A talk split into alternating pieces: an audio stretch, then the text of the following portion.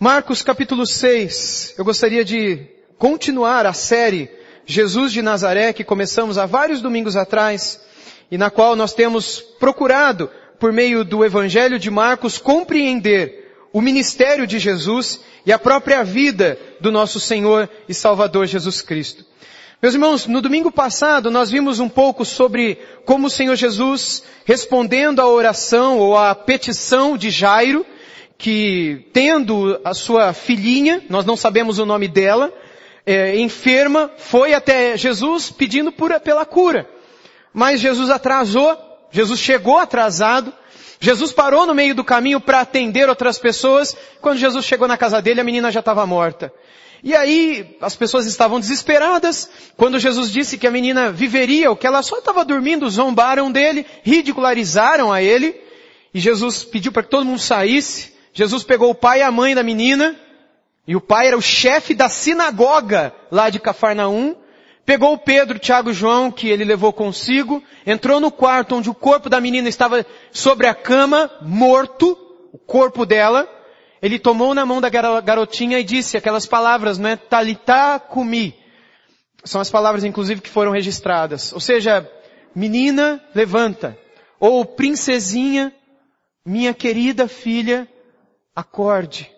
E a menina na mesma hora, e ela começou a andar no meio deles, e aí deram comida a ela, e ali Jesus fez por ele, pelo Jairo e pela família dele, muito mais, infinitamente mais, do que tudo quanto ele pediu ou pensou que Jesus poderia fazer. Que é o que Paulo escreveu aos Efésios no capítulo 3, versos 20 e 21, como lemos na semana passada também. Portanto, na semana passada nós vimos como a oração pode nos trazer além do que pedimos ou pensamos. Nós vimos como Jesus, com uma só palavra, é capaz de mudar toda a nossa história. E hoje, meus irmãos, nós veremos um pouco sobre como Jesus lidou com a rejeição. Porque apesar de ele ter feito tudo o que fez, apesar de ele ser tudo o que ele é, tudo que ele foi para as pessoas da época dele, Jesus foi rejeitado. E ele teve que lidar com a rejeição dentro da casa dele. E o modo como Jesus lidou com a rejeição nos ensina algo muito especial sobre as nossas próprias vidas e sobre também a Páscoa que nós comemoramos hoje. Vamos ler então o verso primeiro que diz o seguinte, Marcos capítulo 1. Só para uh, eu colocar algo antes para vocês. Eu vou colocar os versos bíblicos aqui na, no telão. Se você estiver sem Bíblia, você pode acompanhar aqui. Ou se você tiver uma versão diferente da que eu leio e quiser acompanhar como eu tenho lido, também estará aqui. Mas eu quero sempre recomendar que você traga a sua Bíblia e leia na sua Bíblia e traga um lápis, traga um lápis colorido, um giz de cera, uma caneta marca-texto, enfim. Marque sua Bíblia, escreva na página, faça da tua Bíblia uma amiga sua. Alguém que daqui 10 anos vai te contar o que, que você aprendeu no dia 16 de abril de 2017 em um culto onde você ouviu alguém falar, faça isso. É um livro para você estudar. É um livro por meio do qual Deus fala com você e que é importante que você tenha esses registros. Então não fique só com o que eu coloco aqui, ok? Sempre também valorize a tua Bíblia. Então no verso primeiro nós lemos o seguinte, tendo Jesus partido dali, foi para sua terra e os seus discípulos o acompanharam. Jesus então retorna para a casa dele, para a terra dele. Provavelmente Nazaré. Até porque nós vamos ler nos textos seguintes, especialmente no versículo 3, que todo mundo ali naquela terra conhecia Jesus, sabia da profissão de Jesus, sabia o nome da mãe e do pai de Jesus, sabia o nome dos quatro irmãos de Jesus e quem eram as irmãs de Jesus. Então ele volta para a terra dele. E ele volta com os seus discípulos, como a gente lê nesse versículo aqui, Marcos 6, 1. Provavelmente ele volta acompanhado mais de perto pelos doze apóstolos, mas certamente ele era seguido de longe por um monte de outros discípulos que criam que ele era o Messias. Ele volta para casa após um período tenso e intenso de ensino, de cura, de expulsão de demônios. Ele, ele passou um tempo lidando com pessoas doentes, com pessoas endemoniadas, com pessoas mortas com pessoas enlutadas, enfim. E eram caminhadas. Jesus fazia longas caminhadas. Ele estava cansado. Você consegue imaginar o cansaço físico, mas mental também de Jesus? Ele não era provavelmente uma pessoa fraca, fisicamente mesmo. Provavelmente por conta da profissão dele. Ele era alguém fisicamente forte, capaz de passar um dia em pé ou fazer longas caminhadas. Mas mesmo assim, a, a, o cansaço mental, o esgotamento mental, por que passa, ou pelo que passa, alguém que lida com tudo que ele lidou, é muito grande. E só quem já vivenciou uma situação assim, de você ter que lidar com uma pessoa endemoniada em sua frente, e você passar minutos ou horas, ou quando você está com uma pessoa enferma, e por conta daquela enfermidade, a alma dela está angustiada, e você precisa estar ao lado dela para acalmá-la. Isso, de certo modo, transmite a nós também uma espécie de cansaço. Jesus, sem dúvida nenhuma, humanamente falando, estava cansado e ele volta para sua casa, ele volta para sua terra. E então, quando chega lá, ele procura a palavra para que a palavra dê a ele descanso. No versículo 2 nós lemos assim, Chegando o sábado, Jesus estava lá em, lá em Nazaré, na terra natal dele, e de repente chega o dia do sábado. E ele passa a ensinar na sinagoga, lá de Nazaré, e muitos ouvindo se maravilhavam dizendo, de onde vêm estas, a este estas coisas? Que sabedoria é esta que lhe foi dada? E como se fazem tais maravilhas por suas mãos? Interessante, irmãos. Jesus querendo o descanso físico e mental, o que que Jesus procurou? Você já passou por situações assim também. Situações em que você está cansado física e mentalmente. E entenda, o cansaço mental você não o tira de você simplesmente deitando no sofá ou dormindo a noite inteira.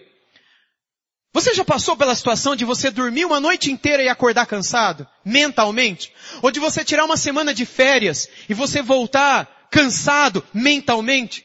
O teu corpo está bem, mas parece que a tua alma está pesada, cansada. E você precisa desestressar, você precisa de um alívio, e aí você procura um profissional da psique, da alma, e aí vão dizer para você que um remédio talvez alivie a tua alma, e enquanto aquela química te entorpece, você fica bem, mas depois volta tudo de novo na tua mente, na tua alma, e você fica cansado. É interessante, meus irmãos, porque a Bíblia diz que Deus criou um momento para que a nossa alma descanse. O próprio Deus descansou um dia. Vocês lembram qual foi o dia na criação quando Deus descansou? O sábado. Isso está em Gênesis, está em Êxodo também, inclusive nos Dez Mandamentos, porque em seis dias criou Deus os céus e na terra, e no sétimo ele fez o quê? Mas esse descanso de Deus foi um descanso físico? Do tipo, Deus estava cansado, exausto. Puxa, ele trabalhou domingo, segunda, terça, quarta, quinta e sexta, porque seis dias, ok? Seis dias. E aí no sábado ele falou, olha, eu preciso, eu preciso relaxar. Então eu não quero anjo me incomodando, eu não quero ninguém cantando na minha orelha, eu não quero ver bicho, eu não quero ver sol, estrela, nada. Eu quero deitar numa nuvem, esticar meu pé para cima, e no máximo eu quero três anjos. Um para o Pai, um para o Filho e para o Espírito Santo, para abanar a gente. É esse tipo de descanso? É lógico que não, Deus não é físico, não é? Ele não possui corpo. Logo, preste atenção. O, descanso de Deus não foi um descanso físico. Logo, o mandamento bíblico de guardarmos o sabat, o sábado, o dia do descanso, que o cristianismo há dois mil anos o separa no domingo, não é simplesmente um dia para você não fazer nada. Para você ficar relaxando. Porque não diz respeito a um descanso físico. Porque não foi o descanso físico o descanso de Deus. E o descanso dos dez mandamentos, do sabat, do sábado, do sábado cristão, o descanso é o da alma. E esse descanso da alma a gente não encontra ficando 24 horas sem fazer nada. Pegando um navio, indo para o meio do oceano num cruzeiro. Ou indo para o meio do mato pescar. Ou indo para qualquer lugar distrair a nossa mente. Esse descanso nós só obtemos quando nós nos encontramos com Deus. Deus é o lugar de descanso. É por isso que quando Deus nos ensina nos dez mandamentos que nós deveríamos guardar um dia para descanso, com isso ele nos ensina que pelo menos um dia da semana você precisa se encontrar com Ele. E não é simplesmente dizer Deus, Senhor Deus, obrigado por esse dia, obrigado por essa refeição, cuida da minha família, perdoa os meus pecados, em nome de Jesus, amém. Abençoa a vida do pastor Júnior, em nome de Jesus, amém. Porque você lembra de mim nas suas orações. Não é isso, gente. É um dia no qual você vai ouvir Deus falar com você. Você vai cantar para Deus. Você vai fazer o que você não faz na segunda, por exemplo. O que você não faz na quinta-feira, por exemplo. Mas você separa um dia para você sentar, para você ouvir, para você cantar, para você orar, para você conversar com outros que foram também lavados pelo mesmo sangue do mesmo cordeiro que você. É um dia de comunhão, é um dia de celebração, e é uma ordem de Deus. Desobedecê-la é pecado. Mas infelizmente nós vivemos num tempo em que quase ninguém guarda com seriedade o quarto mandamento. Guardarás o dia do sábado para o santificar, porque em seis dias o Senhor criou os céus na terra e no sétimo ele descansou. A palavra sábado ali a palavra sabat, que não significa literalmente sábado, sábado mesmo, a véspera do domingo, mas literalmente significa o descanso. Nós precisamos do descanso em Deus. E não é interessante que foi justamente num sabat que Jesus foi para a sinagoga e ele abriu as escrituras. Interessante como Jesus busca a palavra para encontrar o descanso dele. Porque no verso primeiro ele voltou para sua terra natal, ele estava cansado. E quando chega o sábado, o dia de descanso, ele vai para a sinagoga. Uma espécie de igreja daquela época, um lugar pequeno que tinha em quase todas as cidades, com mais ou menos é, 100, 150 pessoas, e que se reuniam para ler a Bíblia e orar. E Jesus começa a ensinar as escrituras para aquelas pessoas. E as pessoas ali se encantam com as suas palavras. Isso é muito interessante também. Eu vou dizer de novo. Aquelas 100, 200 pessoas que estavam naquela sinagoga em Nazaré, hoje a gente tem aqui mais ou menos umas 200 pessoas também.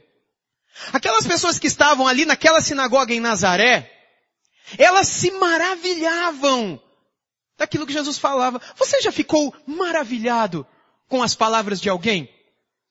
Quando alguém está falando sobre Deus? Meus irmãos, é muito difícil, é muito difícil alcançarmos isso. Isso nós só obtemos num avivamento. Ou quando Deus, por sua misericórdia, usa a boca de alguém para tocar no nosso coração. Mas nem sempre isso acontece. Na grande maioria das vezes, Ele nos chama a atenção, para que a gente preste atenção e para que a gente comece a obedecer aquela palavra. Mas às vezes, Ele faz conosco o que Ele fez lá em Nazaré. O que Ele fez no caminho de Emaús. O que, que Ele fez no caminho de Emaús, vocês lembram? Naquele sábado para domingo. Ou melhor, já foi no domingo da ressurreição, não foi hoje? O que, que aconteceu no caminho de Emaús com aqueles dois garotos? Que estavam voltando para casa, depois de terem comemorado a festa da Páscoa em Jerusalém. Eles moravam na aldeia de Emaús alguns quilômetros de Jerusalém, poucos quilômetros de Jerusalém. Os meninos tinham caminhado, já estava perto de Jerusalém, perto de Emaús, aparece um viajante do lado deles, e o viajante pergunta para eles, por que, que, vocês estão perguntando? Por que, que vocês estão tristes? O que está acontecendo? Aqueles meninos ficam chateados e dizem, poxa, só você não sabe o que está acontecendo? Como é que eles prenderam Jesus e tal, tal, tal? Aí Jesus, que se esconde, digamos assim, na sua fisionomia, talvez, algum milagre. Jesus diz, mas como vocês são duros de coração, não é? Vocês não sabiam que era necessário que o Cristo padecesse morresse e que depois ressuscitasse? E aí o texto bíblico diz que, começando lá, dos, lá do início da Bíblia, lá da lei de Moisés, Jesus passou por todo o Antigo Testamento, explicando para eles, por aproximadamente duas horas, tudo sobre a vida dele mesmo, Jesus. Meus irmãos, foi a pregação mais maravilhosa de todos os tempos foi Jesus ressurreto pregando para grande audiência de duas pessoas sobre ele mesmo em todo o Antigo Testamento. Aí quando eles chegam perto de Emaús, os, os rapazes que agora estavam simpáticos daquele viajante falam, puxa, já está ficando tarde, fica aqui com a gente, dorme aqui na nossa casa, amanhã você continua a sua viagem. E aí ele fala, não, eu tenho que ir. Olha que interessante, não é Jesus, né? Jesus ia para onde, gente? Ele não tinha para onde ir. Mas ele falou, não, eu tenho que ir. E os meninos, não, fica com a gente. Não. Muito interessante estudar essas, essas coisas que Jesus às vezes faz para ensinar alguma coisa. Jesus faz uma de difícil, e aí os meninos insistem, insistem, Jesus fala, ah, tá bom, então eu fico, vai. E aí Jesus entra na casa deles. Jesus sabia que ele ia entrar. Mas aquilo gerou uma atenção. E quando eles estão à mesa, os meninos pedem e ele ora. E na hora que ele ora e parte o pão, a Bíblia diz que os olhos deles como que se abriram e viram que aquele homem era Jesus. Mas Jesus estava morto há três dias, gente. E eles ficaram encantados, mas Jesus desapareceu. Na mesma hora. E aí eles começaram a, eles olharam para a cara do outro. E aí eles disseram um para o outro, nossa, mas não ardia o nosso coração enquanto ele nos falava das escrituras? E aí eles voltam correndo para Jerusalém para contar para os apóstolos. Quando eles chegam em Jerusalém, eles entram na casa onde estava Pedro e o resto. O que que acontece? Jesus aparece lá. No meio da sala, portas fechadas, paredes, ele aparece no meio deles. Foi o domingo da ressurreição. O meu ponto aqui com vocês é o seguinte. Assim como o coração daqueles dois jovens ardia, à medida que as palavras de Jesus eram comunicadas a ele, ardiam o coração daqueles homens na sinagoga em Nazaré. E é por isso que eles dizem estas palavras, de onde vem a este estas coisas? Que sabedoria é esta que lhe foi dada? E como se fazem tais maravilhas por suas mãos? Meus irmãos, Jesus é o dono e o autor de toda a palavra de Deus. Jesus, Ele mesmo, é o próprio verbo de Deus, que se fez carne e habitou entre nós. O verbo se fez carne e habitou entre nós. João 1,14. Jesus é o verbo de Deus. O verbo escrito, que está aí na sua mão, inclusive. Esse verbo, essa palavra escrita, que um dia se fez carne. Pode parecer absurda para você, mas o amor de Deus é absurdo. Você acredita que esse livro um dia virou um homem? Você acredita que esse livro que você está segurando na mão, essas palavras que estão aí nas suas mãos, um dia criaram pernas, braços, cabeças e começaram a andar no meio dos homens? Quando João escreveu essas palavras, muita gente teve dificuldade de ler isso. Mas foi isso que Deus queria que nós soubéssemos. O Verbo se fez carne e habitou no meio de nós. E vimos a sua glória como a glória do unigênito do Pai. E quando o próprio verbo de Deus, meus irmãos, abre as escrituras e começa a explicá-las, os homens se encantam. Percebe? que a Bíblia, quando lida com frequência e perseverança, debaixo da unção do Espírito Santo, ela é capaz de nos maravilhar.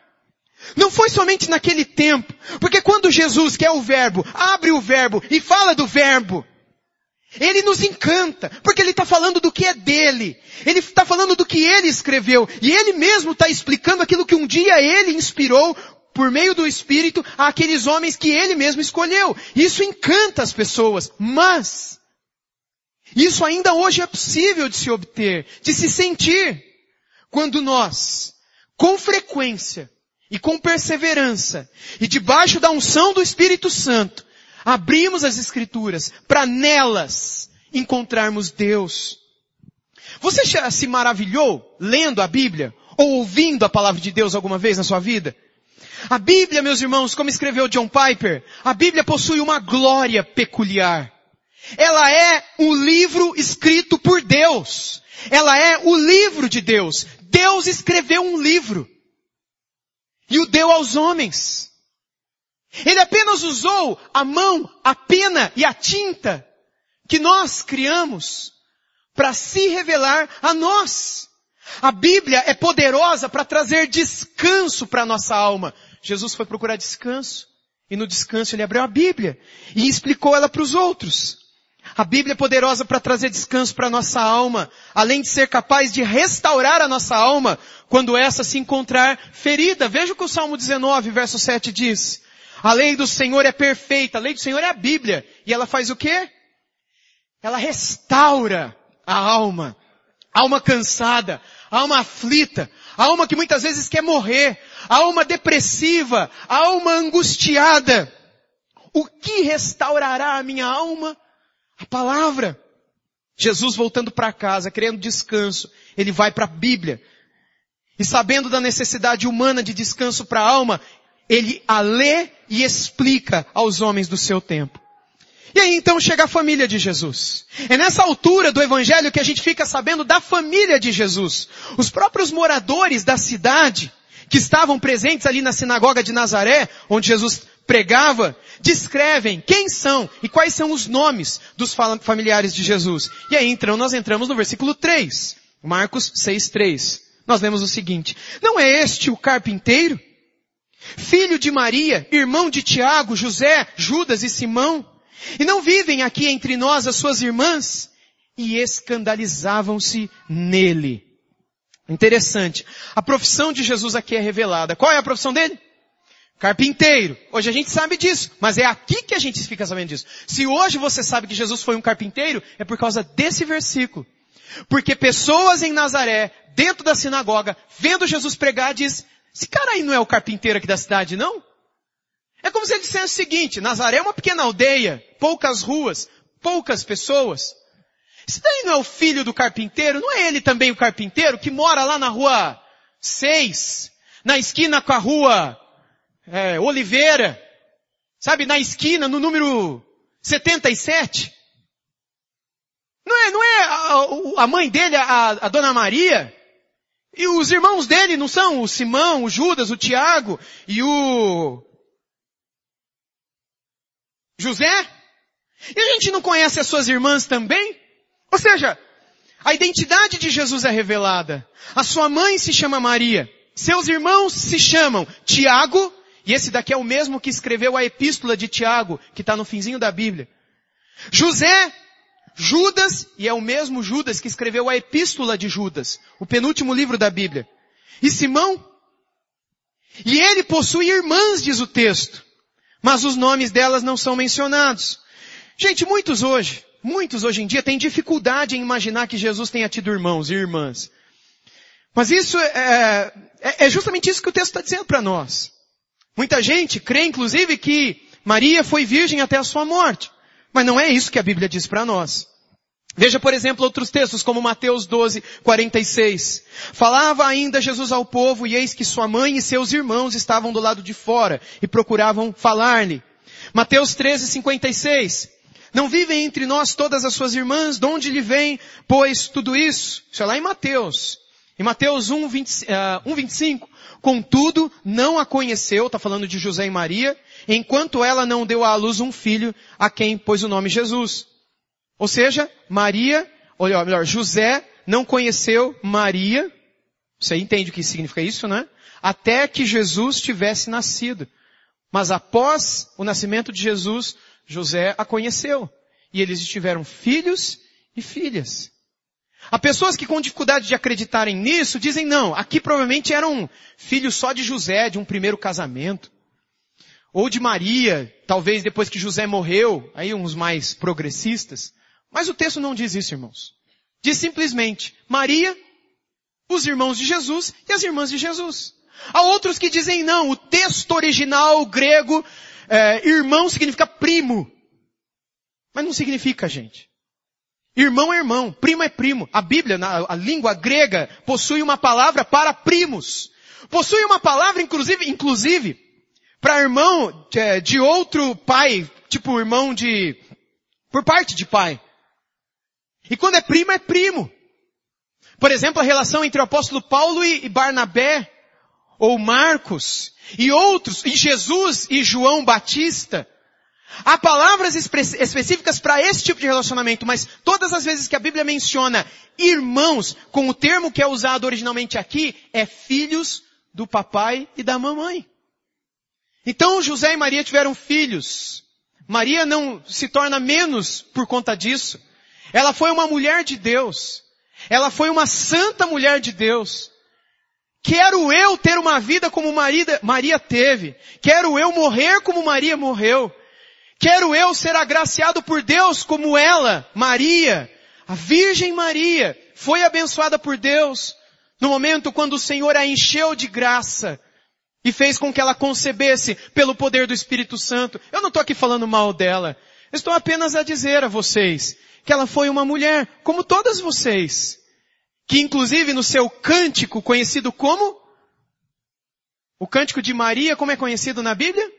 O Magnificar. Ele diz, a minha alma, ela disse, engrandece ao Senhor, isso é o cântico de Maria, e o meu espírito se alegra em Deus, o meu Salvador. Por que Maria chama Jesus de meu Salvador? Quem é que precisa de um Salvador? Quem está perdido em seus pecados. Mas essa santa mulher de Deus, que reconheceu a Jesus como seu único Salvador, ainda quando ele estava no ventre dela, ainda quando a barriguinha dela nem havia começado a crescer, ela já louvava a Deus pelo Salvador, inclusive dela. Minha alma engrandece ao Senhor e meu espírito se alegra em Deus, o meu Salvador. E ela continua a dizer outras coisas, humilhando-se, reconhecendo que o Senhor a contemplou na humildade de sua serva, na insignificância, na pequenez dela, mas o Senhor a acolheu. Pois bem, depois então que Jesus nasceu, José a conheceu, como diz Mateus 1:25, e eles tiveram outros filhos e filhas, e dentro desses filhos, alguns que se encontram são estes aí de, de Marcos 6:3. Mas irmãos, veja que interessante. Todos os seus familiares se escandalizavam de Jesus. Ou seja, a melhor ideia por detrás desse texto é que eles se envergonhavam de Jesus. Os irmãos de Jesus, as irmãs de Jesus, não criam em Jesus, se envergonhavam dele. Jesus volta para casa, ele procura encontrar alívio na palavra, ele oferece a palavra para outros. Mas ele encontra angústia e tristeza em um só lugar, que é dentro da casa dele. Isso nos ensina que não existem famílias perfeitas. Nenhuma na Bíblia sequer. Seus irmãos vieram a se converter só depois da ressurreição dele. E o texto que nos ensina isso é esse, lá em Atos dos Apóstolos, capítulo 1, versos 12 a 14, vejam. Então voltaram para Jerusalém, do monte chamado Olival, que dista daquela cidade tanto como a jornada de um sábado. Quando ali entraram, subiram para o cenáculo, onde se reuniam Pedro, João, Tiago, André, Filipe, Tomé, Bartolomeu, Mateus, Tiago, filho do Alfeu, Simão, Zelote e Judas, filho de Tiago. Todos estes perseveravam unânimes em oração com as mulheres, e olha só, com Maria, mãe de Jesus, e com quem mais? Com os irmãos dele. Os irmãos dele que antes zombavam dele, se escandalizavam dele, agora, depois da ressurreição de Jesus, se uniram aos discípulos e se encontraram para orar convertidos, esperando a vinda do Espírito Santo. E aí, então no versículo 4 lá de Mateus 6, nós encontramos o verdadeiro desabafo de Jesus. Quando, quando o texto diz, Jesus porém lhes disse, não há profeta sem honra, senão su, na sua terra, entre os seus parentes e na sua casa. Sabe o que Jesus nos ensina aqui, irmãos? Não espere fazer milagres dentro da sua própria casa. Não espere ser o grande evangelista do seu lar. Todos nós sonhamos com isso e gostaríamos que assim fosse, mas é bem provável que o Deus use outra pessoa para trazer a sua família a Cristo. Pode ser que Deus venha usar a sua vida, mas nem sempre Deus o fará. Veja que na própria família de Jesus, enquanto Jesus não ressuscitou, até a morte de Jesus, onde é que estavam os irmãos de Jesus quando ele estava crucificado? Eles estavam tudo com vergonha e longe. Só a mãe dele estava ali à frente da cruz, chorando e sofrendo as angústias de ver seu filho morrer. Sua função, sua e minha, principal não é converter a sua família, mas é orar por eles, dar testemunho bom para eles. E quando possível, ler a Bíblia, explicar a Bíblia para eles, assim como Jesus fez com os familiares dele. E se zombaram de Jesus, não esperam, não esperem que façam diferente com você. Se eles deram as costas e tinham vergonha de Jesus, é bem provável que alguns parentes seus terão vergonha de você também. Agora, o que você vai fazer nessa situação? Você vai orar por eles. Vai dar bom testemunho por eles. Você tem orado pelos seus familiares? Não é só seus filhos e seus pais. É seus primos, seus tios, seus cunhados, sua sogra. Aquele parente distante que vive falando mal de você, que você quer mais que vai pro inferno mesmo. Você tem orado pela salvação da vida deles?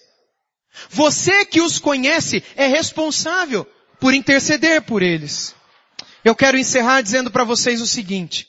O que nós encontramos no final desse texto, nos dois últimos versículos do texto, é a misericórdia no meio da rejeição.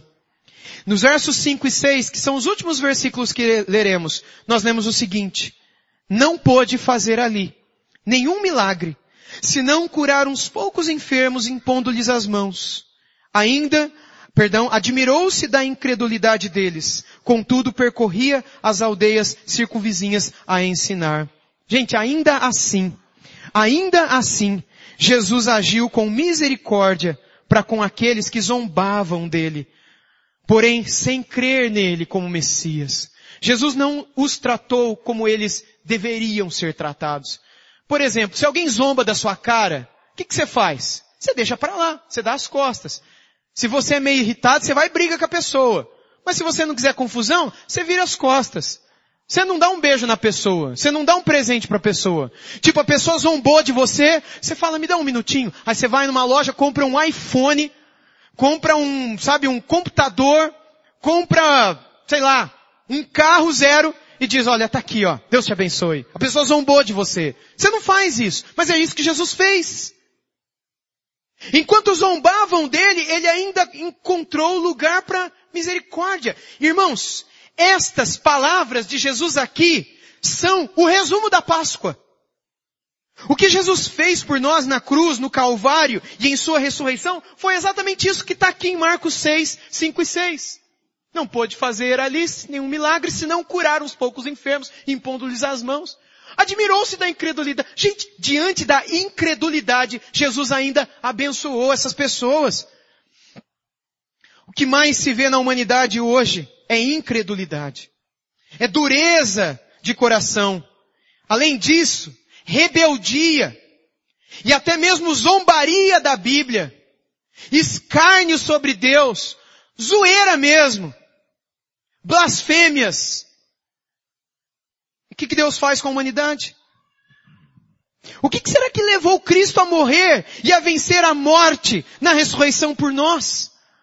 Enquanto nós, mesmo que não tivéssemos nascido, Deus já sabia que nasceríamos. E como é que seria a nossa vida? Seria um escárnio, seria de pecados. O que, você fez antes da sua conversão? Você se orgulha das coisas que você fez antes de se casar? Você se orgulha das coisas que você fez antes da sua conversão? Você se orgulha das coisas que você fez depois de casado? Antes da sua conversão? Eu duvido. Porque o nosso pecado, quando a gente se lembra, ele traz culpa. Meus irmãos, mesmo Jesus sabendo que a gente tem toda essa culpa na nossa consciência, ele morreu por nós naquela cruz. Ele deixou uma bênção para nós naquela cruz. A única coisa que levou Cristo a morrer e a vencer a morte na ressurreição foi a sua misericórdia. O que que leva ou levou Cristo a curar e a abençoar pessoas lá em Nazaré e nas aldeias circunvizinhas e a ensinar a eles a misericórdia? A Páscoa é o principal sinal de Deus, de sua misericórdia. É o ápice da misericórdia. É você olhar para Cristo naquela cruz e lembrar de Ele ressuscitar após três dias. E lembrar que Ele fez isso porque Ele tem misericórdia de você. Porque você não merece o que Ele fez por você. Nem eu mereço. Ninguém merece. Mas por amor, a vida ele entregou, como a gente cantou. Ele murchou naquela cruz como uma rosa no jardim. E ele faleceu ali. Ele secou ali por amor a você. E esse amor é bem mais do que tudo como a gente cantou. É mais do que a criação de montanhas. É mais do que a criação de oceanos. É mais do que as constelações, os astros nos céus. Maior do que toda a criação é o amor que Deus tem pela sua vida. E onde está isso revelado para você? Na cruz do Calvário. Meus irmãos, a conclusão que fazemos é que, mesmo querendo Deus trazer alívio e paz à nossa alma, nós ainda somos capazes de zombar das coisas de Deus e de nos esquecermos do caminho do Senhor.